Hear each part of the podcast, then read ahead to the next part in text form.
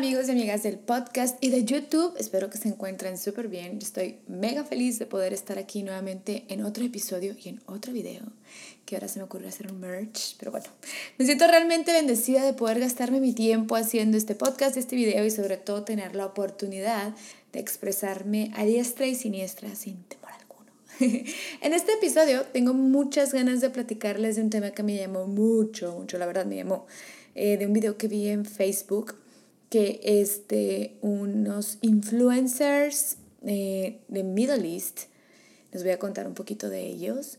Em, es una pareja. Él, él es, se llama Nusayr Yassin, es de origen israelí árabe y él es conocido junto con su novia Alin Tamir, quien también es de origen israelita y creció en Estados Unidos y que está muy americanizada. En fin, les voy a contar. Eh, Nuseir es mejor conocido como Nas, quien ya tiene una compañía bastante bien establecida dentro de creadores de contenido en Middle East, basado en Dubai. Nas se hizo famoso haciendo videos en donde en tan solo un minuto eh, contaba alguna historia interesante. Y Alim, por su parte, se hizo famosa como travel blogger y de igual forma compartiendo contenido sobre sus viajes y sobre temas tabú, en donde muchos de estos temas los mezclaba junto con sus viajes a modo cultural. En fin. Así que ambos son muy, muy, muy conocidos y respetados por esta zona del planeta. Para los que no saben, yo vivo en Medio Oriente. Eh, porque genuinamente ellos hacen contenido de mucho valor. Así que si de pronto no los han visto, les recomiendo que busquen en sus redes, los pueden encontrar en YouTube, Facebook, en Instagram. Y bueno, eh, a, Nas, a Nas, Nus Kinkis. Su nombre es, nuevamente porque obvio es un nombre nuevo para mí, Nusair, que es conocido como Nas, yo lo conozco como Nas, lo encuentran como Nas Daily y a Aline le encuentran como Dear Aline. En fin, la historia que habla de estos dos elementos, eh, de estas dos personas, es así. Nas y Aline fueron invitados a un programa de televisión en Albania, en donde llevaron a una modelo muy guapa que iba vestida bastante bien, llevaba un vestido bonito, solo que estaba un poco escotado y obviamente era una mujer muy, muy llamativa. y desde que, el, desde que el conductor presenta a todos los invitados como también a esta modelo, ella es parte del show. Comenzó a hacerle comentarios muy incómodos a Nas, en donde le decía que no volteara a ver el escote de la muchacha porque su novio estaba ahí y podía meterse en problemas y toda esta clase de comentarios. Lo hizo con la intención completa de crear una atmósfera graciosa en torno a comentarios que vulgarmente conocemos de hombre a hombre. El problema aquí es que él lo estaba haciendo en televisión nacional, frente a la pareja sentimental de su invitado, quien también era invitada del programa. Durante la entrevista, el conductor constantemente estaba haciendo que la modelo le preguntara cosas incómodas a Nas de carácter sexual, a lo que Nas respondía con, respondía con sonrisas incómodas y como que estaba procurando evadir respuestas. En algún punto, Aline interrumpe la entrevista en seco, comenzando a mencionar que le parecía que ya estaban yendo demasiado lejos con toda esta dinámica en cómo se estaba dando la entrevista. Que lo que estaba ocurriendo pues no le parecía gracioso y que estaban siendo demasiado irrespetuosos. A lo que el conductor le contesta, This is funny. Le dice, esto es gracioso. Y Aline le responde, claro que no es gracioso, que el conductor en cuestión incluso estaba usando a la modelo para poner el ambiente incómodo a propósito para mofarse de la reacción de sus invitados. A lo que el conductor se niega y es aquí en donde la modelo responde, o sea, habló. Ella tiene razón, toma ese punto. O sea, la modelo defendió a Lynn.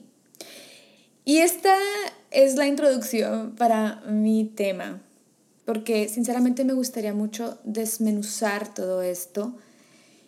Eh, pero para desmenuzarlo cómodamente, Vamos a analizar a cada uno de los personajes de los cuales les acabo de platicar. Eh, si de pronto les interesa ver este video, Lo encuentran en Facebook. Fue en donde yo lo vi, por cierto, el video. Yo lo vi en Facebook eh, con el título How My Girlfriend Stood Up Sexism. El video dura como cinco minutos eh, y me parece que fue publicado en enero del 2021, así que no les estoy hablando de nada nuevo, esto ha estado ahí por ya literalmente años. Y bueno, vamos a hablar. El conductor albano, va, me parece que no se ve una persona demasiado preparada, no lo conozco, habla bien inglés y obviamente sabe de conducción, pero yo también como conductora que soy tengo que meter mi perspectiva profesional.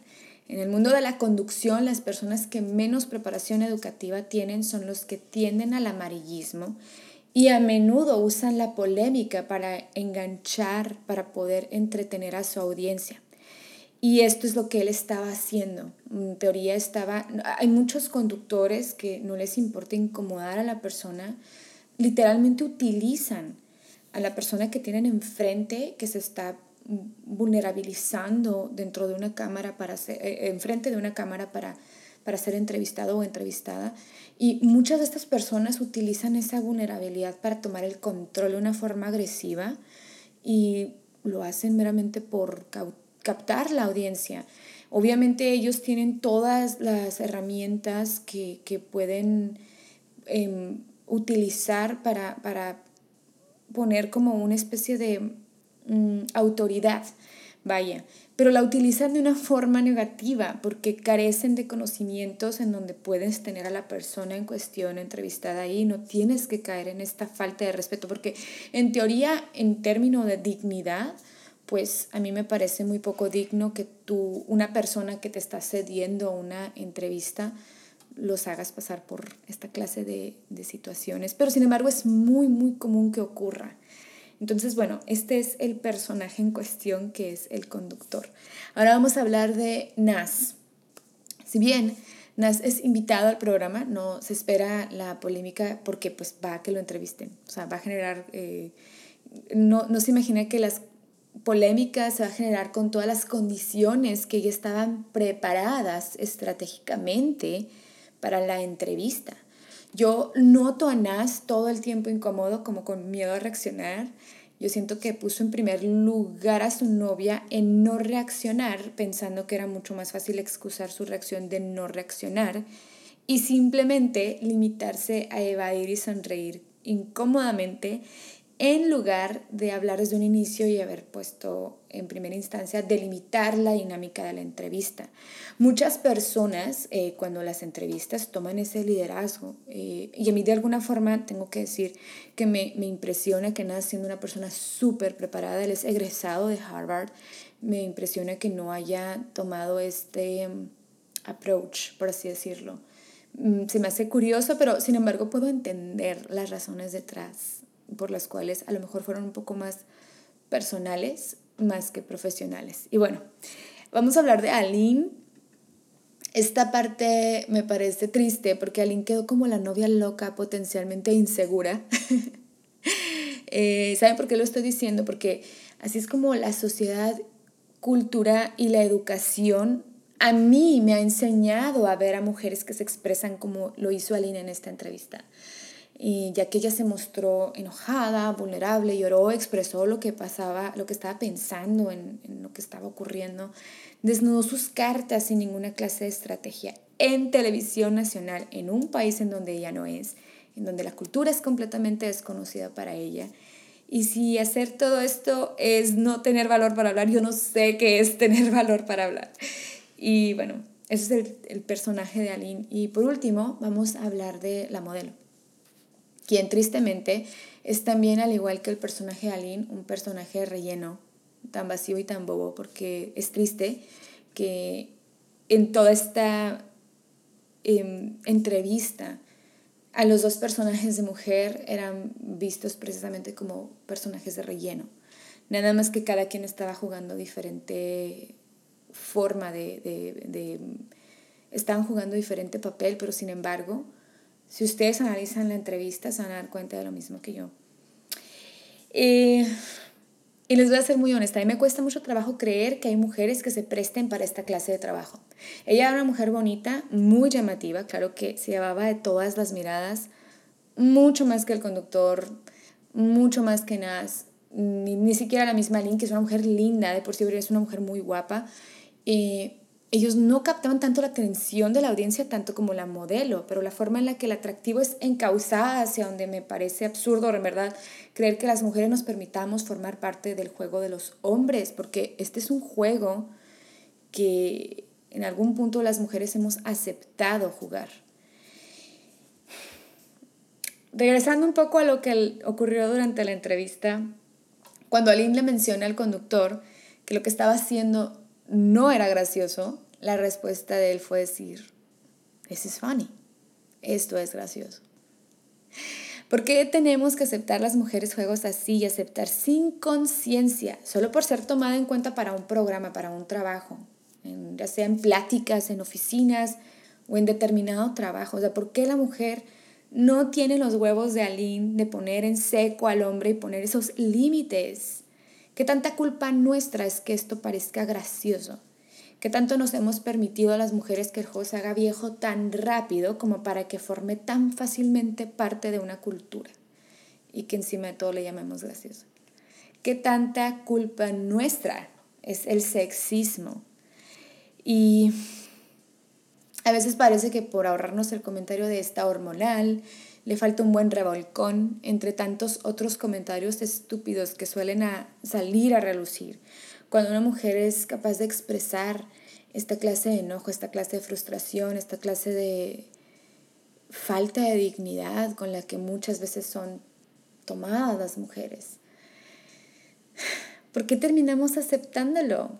Inconscientemente con tal, lo, hacemos con tal entrar al juego, con tal entrar al trabajo, con tal de sentarte en, en, en, determinado escritorio, con tal de entrar en determinado negocio, o sea, lo hacemos. La cultura del sexismo involucra tantas cosas que me va a ser imposible hablar de todo esto en tan solamente un episodio, pero sinceramente este video es el que me dio el valor de hablar sobre este tema. Y quiero decir una cosa, quiero remarcar algo muy importante. Yo no soy feminista, pero eso no significa que yo soy machista.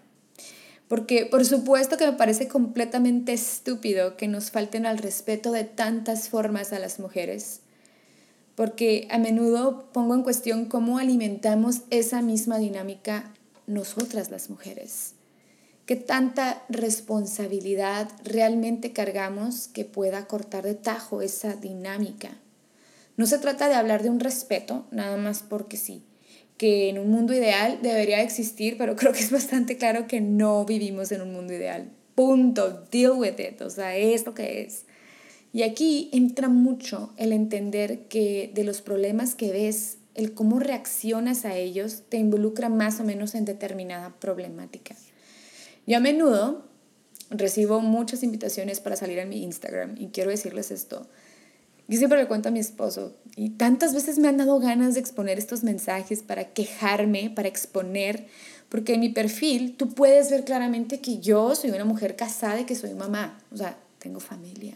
O sea, como por qué se atreven los hombres a mandarme eso? ¿Qué los hace sentir que yo voy a aceptar?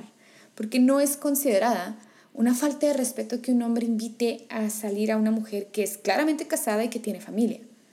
Yo, sinceramente, como mujer, yo no subo fotos exhibiéndome, yo no subo fotos de contenido sexual porque yo no sexualizo mi imagen. Y sin embargo, esa libertad está ahí. Ahora sí, como, como quien dicen, pagan justos por pecadores. O sea, imagino que las mujeres que sí venden su imagen sexualizada, con todo este respeto que se merecen, pero nos exponen a las que no lo estamos haciendo. Y claro que esto me molesta bastante, como el dicho de, como les digo, o sea, estamos pagando los que no lo hacemos por los que sí. Porque nosotras también hemos alimentado el juego de la sexualización de, de nosotras. Eh, y bueno, voy a contarles una experiencia que tuve cuando yo estaba comenzando con el noticiero en Times of Oman, una vez me dijo uno de los productores del noticiero, en, algún momento que me vio, yo creo que me había visto muy estresada antes de salir al aire, eh, porque me, me, preguntó, ¿por qué te estresas tanto? ¿Cómo vas a hablar? Me dijo, la mayoría de las personas ni siquiera está poniendo atención a lo que dices porque están perdidos viéndote a ti. Y yo le respondí, si sabes que esta es mi carrera, yo estudié para esto, yo no soy modelo o alguien que se dedique a verse bien, claro que me preocupa hacer bien lo que estudié y usar todos mis recursos profesionales adecuadamente, o sea, esa es la razón por la cual yo estaba estresada. Y cabe remarcar que este productor nunca me faltó al respeto directamente, pero con ese comentario indirectamente sí. Aunque puedo pensar y razones para justificarlo y objetivamente entender que quizá su intención era simplemente calmar mis nervios porque ese es su trabajo. También o sea, a él le corresponde el, el ayudarme a que yo no aparezca estresada a cuadro. y quizás una forma mucho más acertada de calmarme hubiera sido precisamente eso, hacer mención que para eso estudié, para eso me he preparado, para hacer ese trabajo en el que he invertido tantas horas de entrenamiento, estudio, práctica, ensayos, etc. O sea, y sinceramente me hubiera gustado mucho que me hubiera elogiado más por el lado intelectual en lugar de querer asegurarme algo que yo ya sé. Yo sé que suena a lo mejor un poco, pero es la verdad. Precisamente por eso se los digo, no podemos dejar de lado estos comentarios, alimentan erróneamente la seguridad de la mujer.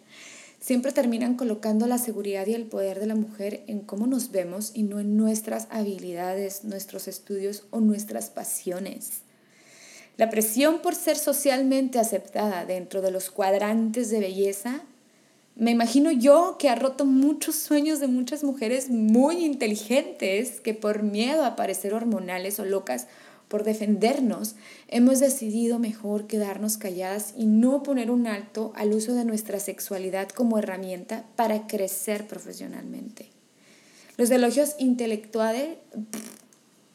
Disculpen.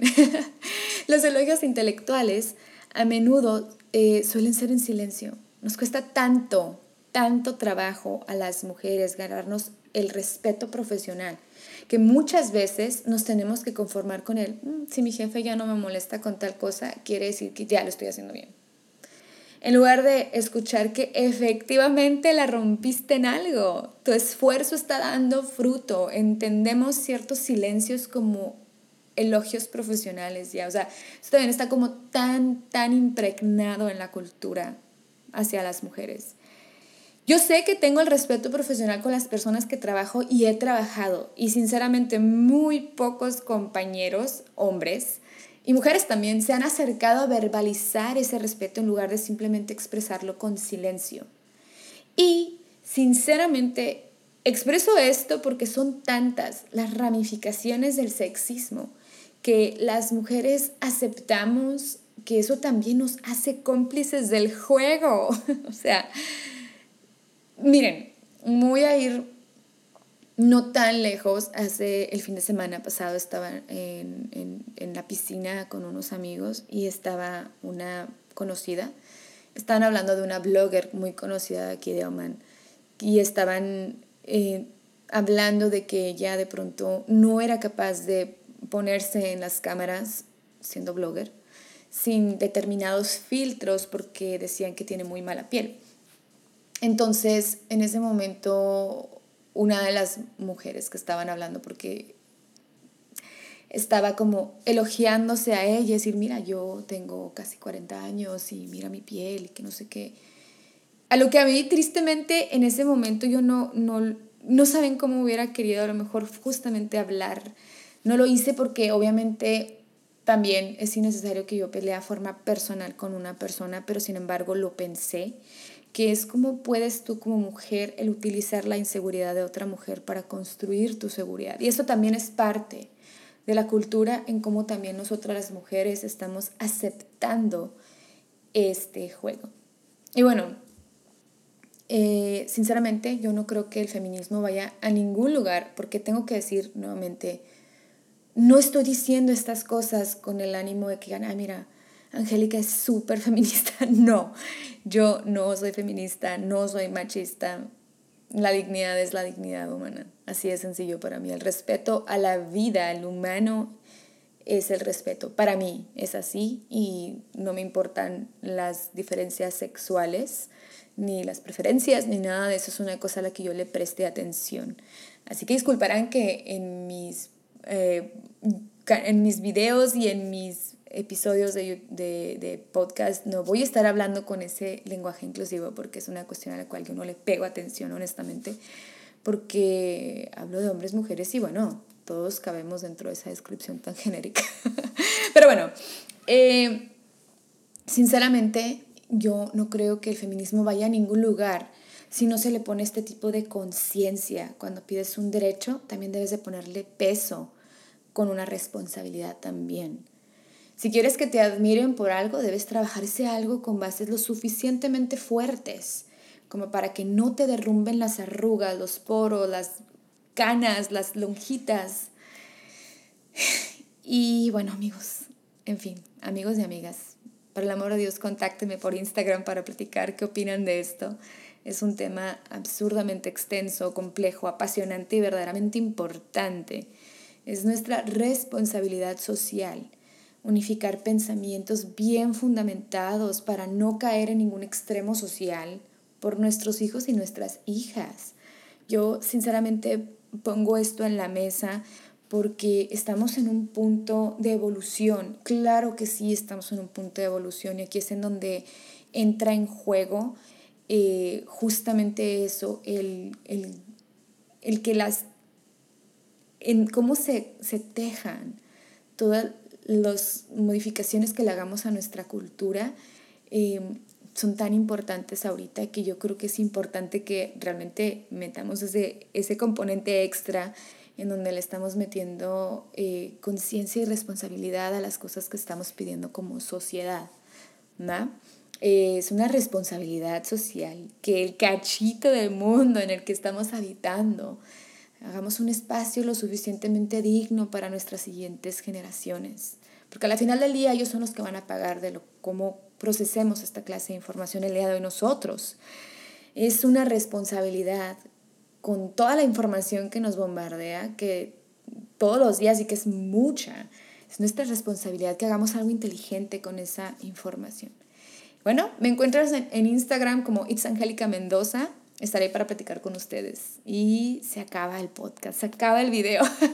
Les mando muchos besos y bendiciones en donde quiera que se encuentren y los espero para seguir platicando de este tema. Hasta la próxima.